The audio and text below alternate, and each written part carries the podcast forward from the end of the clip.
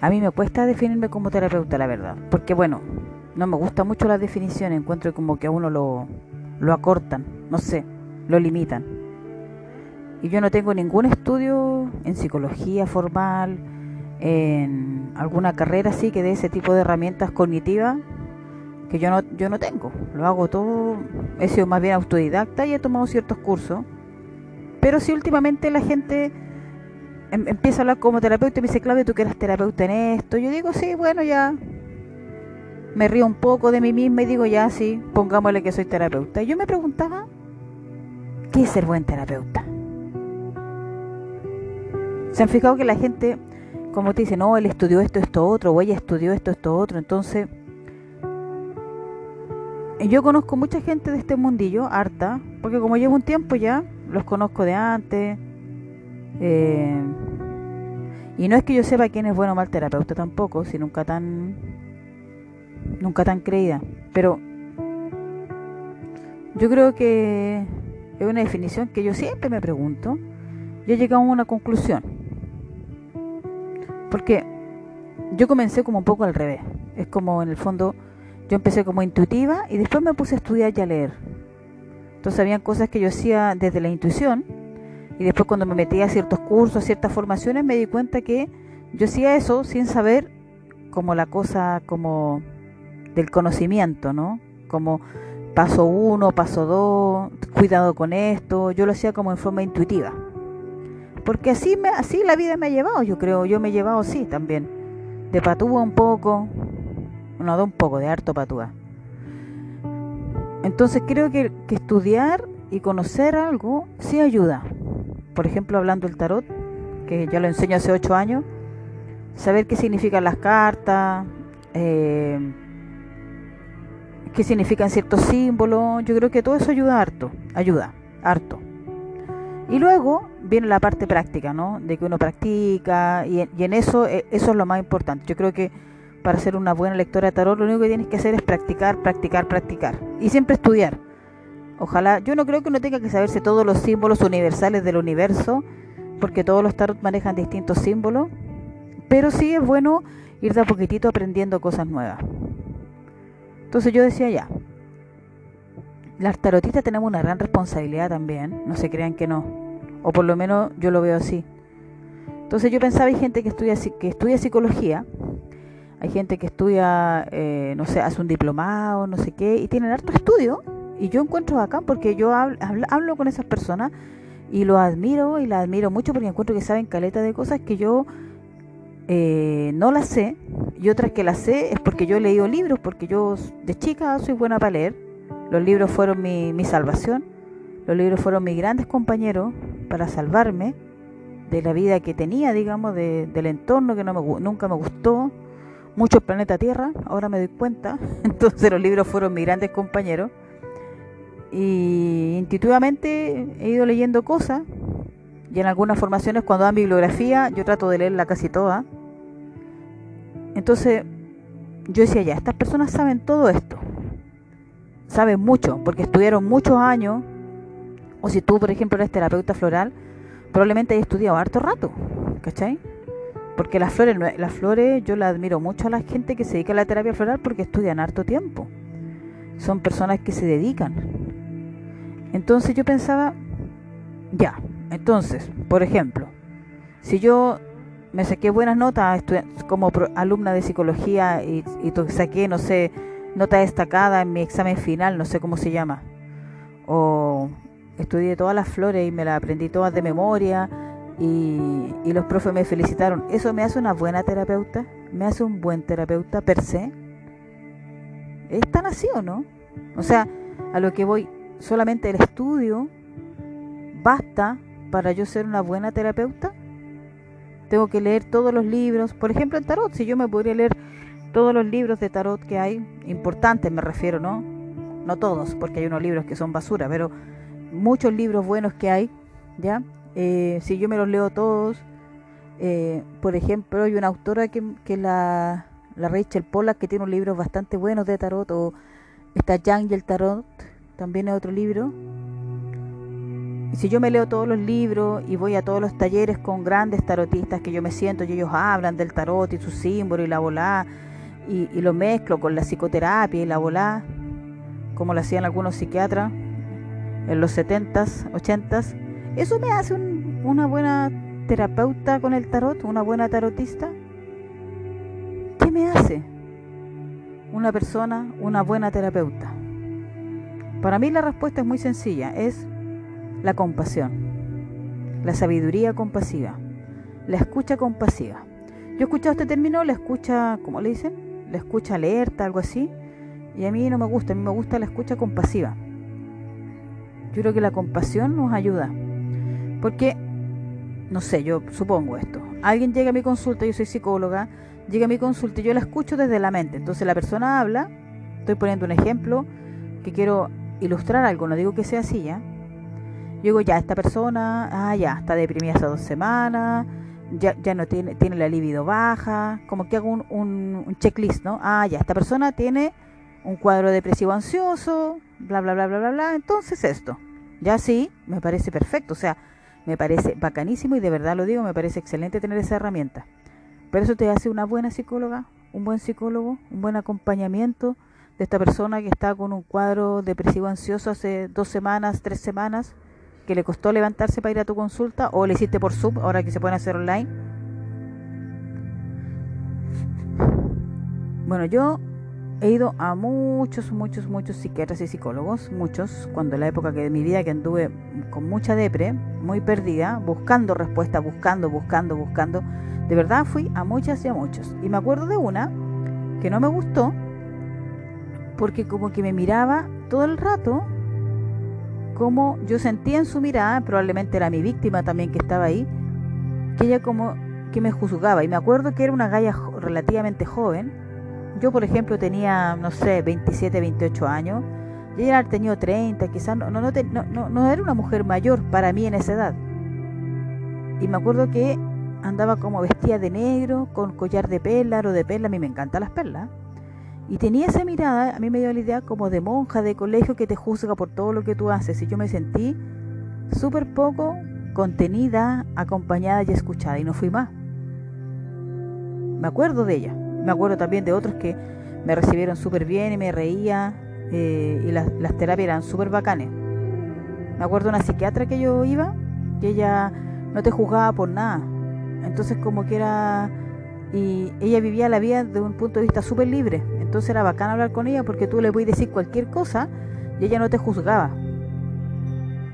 Y era bacán eso.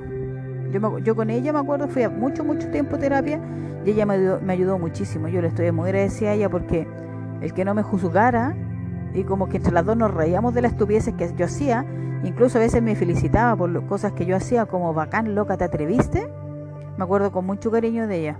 Entonces, yo ahora que estoy al otro lado, yo no soy psiquiatra ni psicóloga, eh, y respeto mucho a la gente que pasó por la universidad estudiando tantos años, y cuando tengo gente frente a mí que me habla, me llora, a veces en, los círculos que hago, yo no hago círculos de mujeres, hice mucho, ya hice hace tiempo, sino que en otras instancias de talleres, incluso en las clases, y yo veo a esas personas y me pregunto, Muchas veces uno tiene ganas de hablar con alguien, de desahogarse, de contar. Y yo a veces siento que no tengo tantas herramientas como ustedes, quizás que me están escuchando, que estudiaron tanto tiempo. Puta, y lo de verdad, ojalá yo hubiera tenido esa claridad mental cuando chica para haber sabido que, que iría a estudiar porque nunca supe lo que quería. Yo nunca supe lo que quería hacer. Andaba muy perdida en la vida, muy perdida. Lo único que sabía es que me gustaba leer. y yo me pregunto, Bueno, me entró una llamada, así que no sé qué se habrá escuchado, pero continúo. Entonces, cuando yo pienso, cuando tengo una persona delante mío con tristeza, que no sabe qué hacer con su vida, y en esta instancia como de, círculo, etcétera, qué sé yo, habla, eh, yo lo que a lo que recurro como herramienta para ayudar a esa persona es la compasión es decir, mirarla con ojos desde el amor más profundo que uno puede sentir. Porque una vez me dijeron a mí, cuando yo en mi época de más víctima, más víctima, así que yo le echaba la culpa a todo el mundo y yo andaba llorando, que nadie me entendía y toda esa época bien apestosa que uno tiene, ¿no?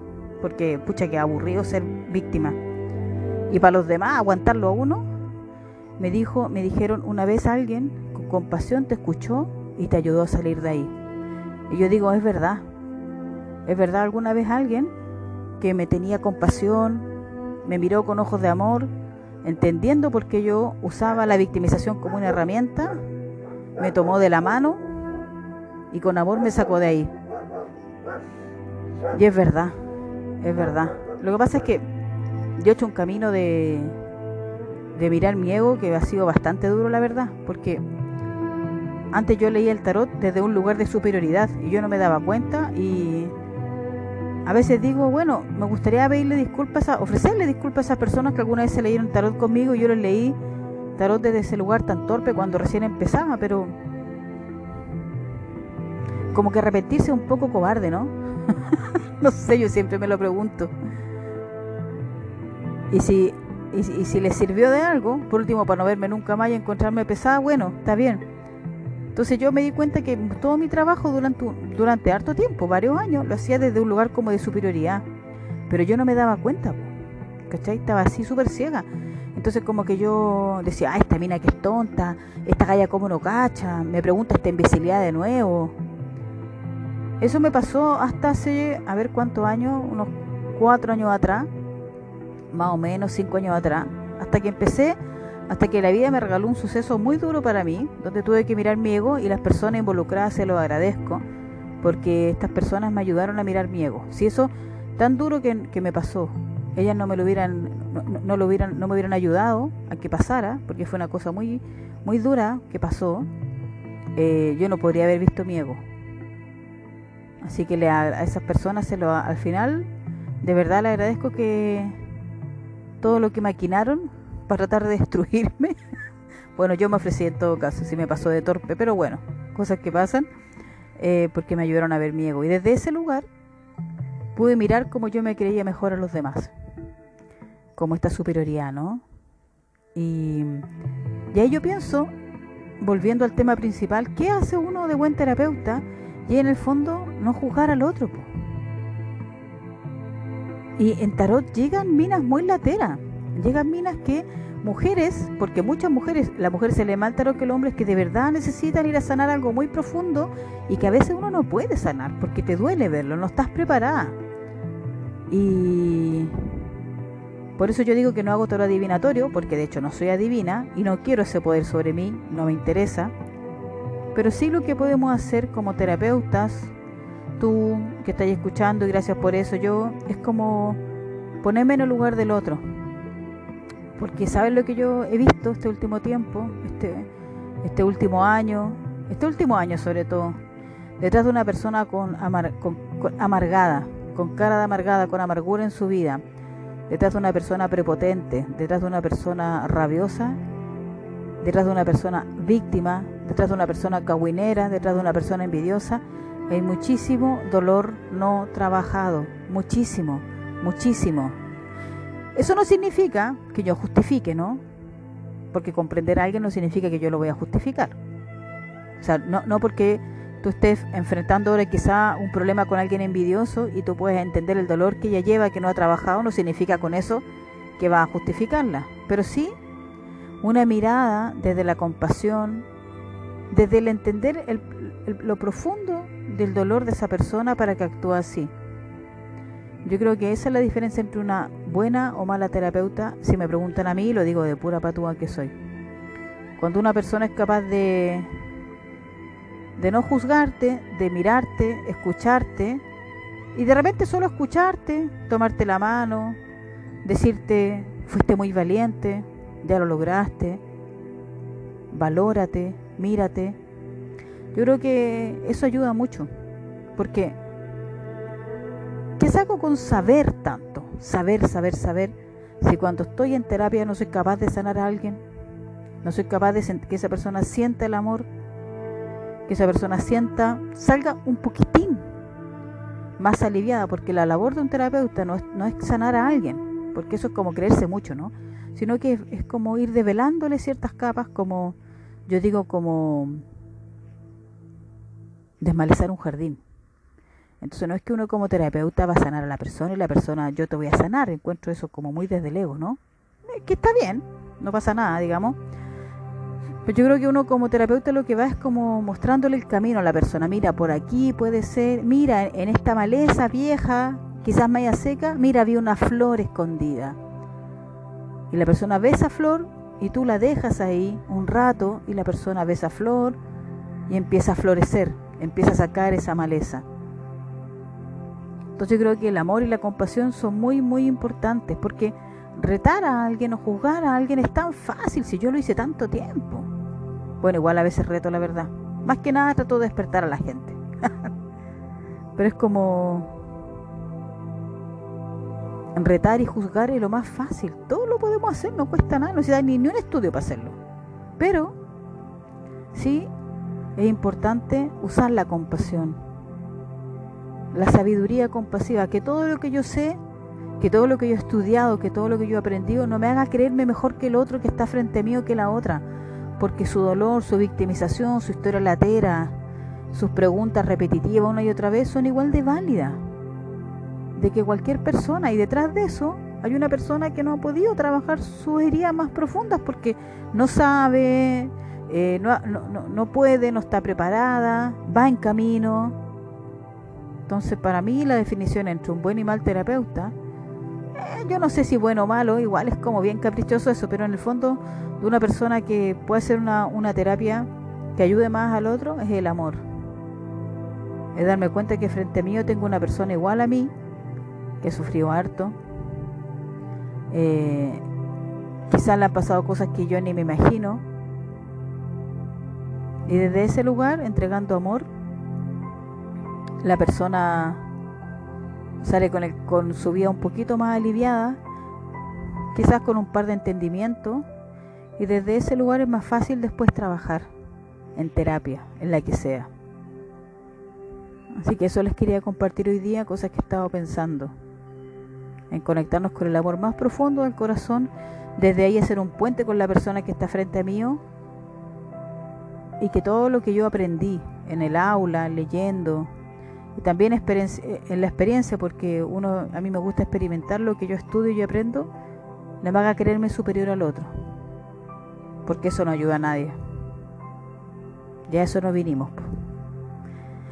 Eso, eso les quería contar. Muchas gracias por escuchar. Un abrazo.